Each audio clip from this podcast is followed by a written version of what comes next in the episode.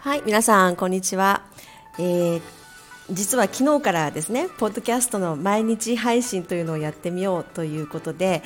頑張っております、えー、期間は今月いっぱいです。昨日の投稿は連続の毎日の配信を決める前に録音していたので触れなかったんですけれども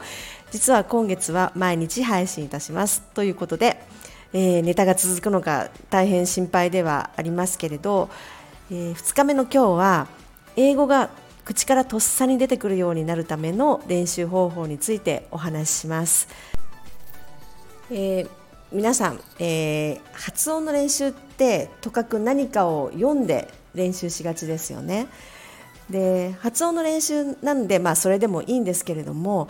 いくらいい発音で読めるようになったとしてもいざ誰かと話す時にとっさに英語が出てこなければ英語がツールとして生きていないと思うんですよね。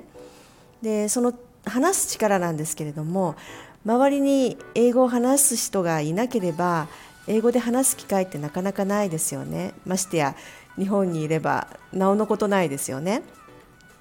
でそこで周りに日本人しかいない人のためのおすすめのというか私がやってきたスピーキングの練習法で無料でできることを3つお話ししようと思います。はい、まず1つ目は友達と英語で話す。あのあのこんなことかいと思うかもしれないんですけれどもこれ実は私高校生の時に、えー、毎日やりました。1年 ,1 年間もやってないか。でも毎日やりました。同じ部活の友達とこう毎日学校から駅まで歩いて20分ぐらい、えー、まあ、歩いてたんですけれども帰りにですね。でその20分間はもう英語しか話しちゃいけないっていうルールを作ってで毎日英語を話しました。まあ、話す内容は高校生が話す普段通りの内容です。あの先生がああだこうだとか あと今日の練習はきつかったとかあそこにこんなお店ができてたとかそういったもう普段話すことばかりなんですけれどもまあねあの教科書を読んでるだけだと内容さえ分かればそれで終わるんですがいざ自分の考えを書かないでそのまま話すっていうのはまあ、想像以上に難しいことだと思いました。うん、であと日常会話っていうのがもうどれだけ難しいかというのも思い知りましたね。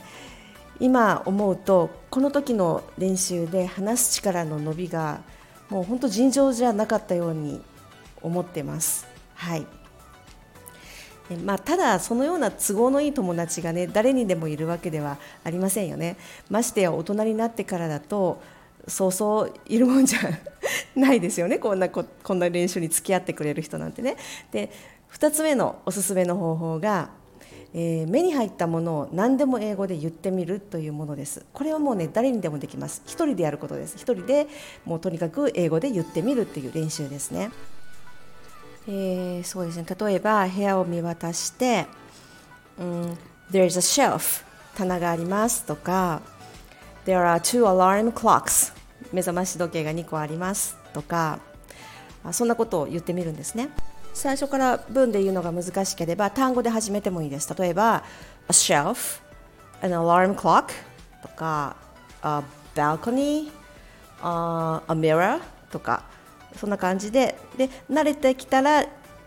短い文にしてさっきみたいな短い文にしてでもさらに慣れてきたらちょっとずつ文を長くしてみるっていう練習をしてみるんです。例えば、うん、a flower 花ですよね。A flower でそれを there is a flower っていう文にしてみたりもうちょっと慣れてきたら there is a flower which I bought from a flower shop yesterday 昨日あ昨日、えーと、花屋さんで買ってきた、えー、花がありますみたいな感じですよね。そんな感じであの目についたものをもう考えないでもパッと口から出るような練習法ですねを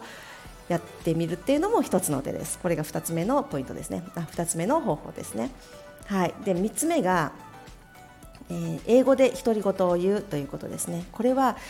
うん、思ったことをただただ口に出して言ってみるっていう練習です。で私はスピーキングの練習はもうほとんどこれでやってきました。もうひたすら独り言です。であの例えば今日あったことを話してみるのもいいし、まあ、まとまった文章にしなくてもその時その時で頭に浮かんだことを英語で言ってみるのもいいです。まあね、少し少しぐらいあの文法が違っていても気にしないでとにかくとにかくもう口から出す練習ですね。はいでまあ、この3つの、え方法がおすすめの練習方法です。もちろんねお金を出せば他にも方法はいくらでもあるんですけれども今日は無料でできるものかつこう私がやってきたことをご紹介しました。はい、ではまた明日何かあのお話ししようと思います。